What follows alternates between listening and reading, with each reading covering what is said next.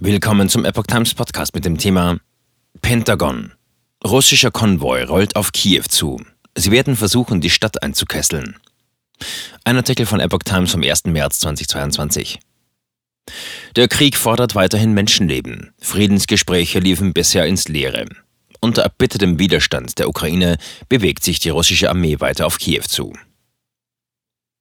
Der Krieg in der Ukraine geht weiter. Ein gewaltiger russischer Militärkonvoi aus Panzern und anderen Fahrzeugen rollt auf die Hauptstadt Kiew zu.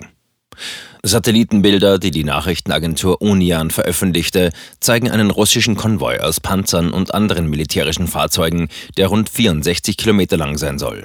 Er erstrecke sich vom Flughafen Hostomel in Nordwesten Kiews bis zum Dorf Prybirsk, das zwischen Kiew und Tschernobyl liegt. Die Lage sei angespannt, so der Generalstab. Nach Einschätzung amerikanischer Verteidigungskreise will das russische Militär trotz des starken ukrainischen Widerstands Kiew nach wie vor einnehmen. Man habe alle Hinweise darauf, sagte ein ranghoher Pentagon-Verantwortlicher dem US-Sender CNBC. Wir gehen davon aus, dass sie sich weiter fortbewegen und versuchen werden, die Stadt in den kommenden Tagen einzukesseln. Auch in anderen Teilen des Landes dauern die Gefechte an. Informationen über das Kriegsgeschehen blieben in der Nacht bruchstückhaft und waren nicht unabhängig zu überprüfen. Kharkivs Bürgermeister Ihor Terichow sagte der Agentur Ukrinform zufolge, das russische Militär sprenge dort Umspannwerke. Dadurch komme es zu Problemen bei der Strom- und Wasserversorgung. Die Nachrichtenagentur Union berichtete, die oberen Stockwerke zweier Hochhäuser seien zerstört worden. Nach früheren Angaben gab es bei Angriffen in Kharkiv mindestens elf Tote und Dutzende Verletzte. 87 Wohnhäuser seien zerstört worden. Die Anzahl der Toten kann nicht unabhängig verifiziert werden. In Videos waren Einschläge und Rauch in der Stadt zu sehen. Mariupol unter ukrainischer Kontrolle. Im Süden ist die Hafenstadt Mariupol nach staatlichen Angaben derzeit unter der Kontrolle der ukrainischen Armee.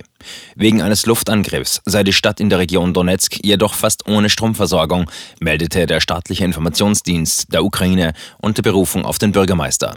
Es gebe auch Internet- und Mobilfunkausfälle. Am Montag hatte die Stadt noch als umkämpft gegolten. Die ukrainische Armee schoss nach eigenen Angaben mehrere russische Kampfflugzeuge ab.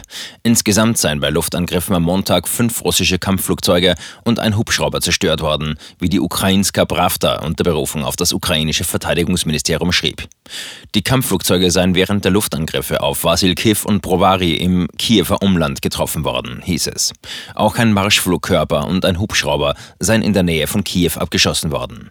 Darüber hinaus sollen ukrainische Kampfflugzeuge Raketen und Bomben auf russische Panzer und Truppen bei Kiew in der Nähe der Großstadt Skytomyr abgefeuert haben. Auch in der nördlichen Region Tschernihiv und in der Nähe der inzwischen von Russland kontrollierten südukrainischen Stadt Berdjansk seien Bomben abgeworfen worden.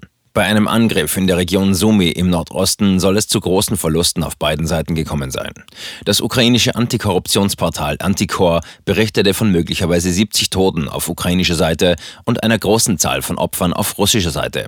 Russische Artillerie habe eine Militäreinheit getroffen. Laut der Agentur Unian will die ukrainische Armee in der Region Sumy rund 100 russische Militärfahrzeuge zerstört haben.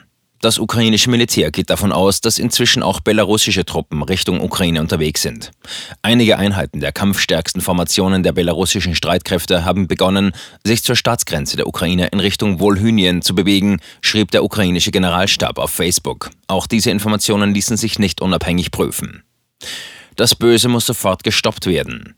Bei der Invasion sind nach Angaben der Vereinten Nationen bislang mehr als 100 Zivilisten ums Leben gekommen. Zudem seien mehr als 300 Unbeteiligte verletzt worden, teilte das Büro der UN-Menschenrechtsbeauftragten Michelle Bachelet in Genf mit. Russland weist den Vorwurf, es greife zivile Einrichtungen an, vehement zurück. Hier ist die Ukraine, hier ist Europa, hier ist das Jahr 2022. Das mit Raketen, Bomben und Artillerie bewaffnete Böse muss sofort gestoppt werden, wirtschaftlich zerstört, um zu zeigen, dass die Menschheit sich selbst verteidigen kann, sagte der ukrainische Präsident Zelensky in einer Videobotschaft, die er am späten Montagabend auf Facebook und in seinem Telegram-Kanal verbreitete. Er forderte darin auch den Ausschluss Russlands aus dem UN-Sicherheitsrat. Ein Staat, der Kriegsverbrechen an Zivilisten begeht, kann nicht Mitglied des UN-Sicherheitsrates sein. Kein Durchbruch bei Verhandlungen. Die vom belarussischen Außenminister Wladimir Makay eröffneten Friedensverhandlungen zwischen Russland und der Ukraine waren gestern ohne einen Durchbruch zu Ende gegangen. Das Treffen an der belarussisch-ukrainischen Grenze dauerte etwa sechs Stunden. Die Ukraine habe noch nicht das gewünschte Ergebnis erzielt, so Zelensky. Russland hat seine Position dargelegt. Von uns wurden Gegenargumente vorgebracht, um den Krieg zu beenden. Sobald die Delegation wieder in Kiew sei, werde man analysieren und entscheiden, wie es in der zweiten Verhandlungsrunde weitergehen soll.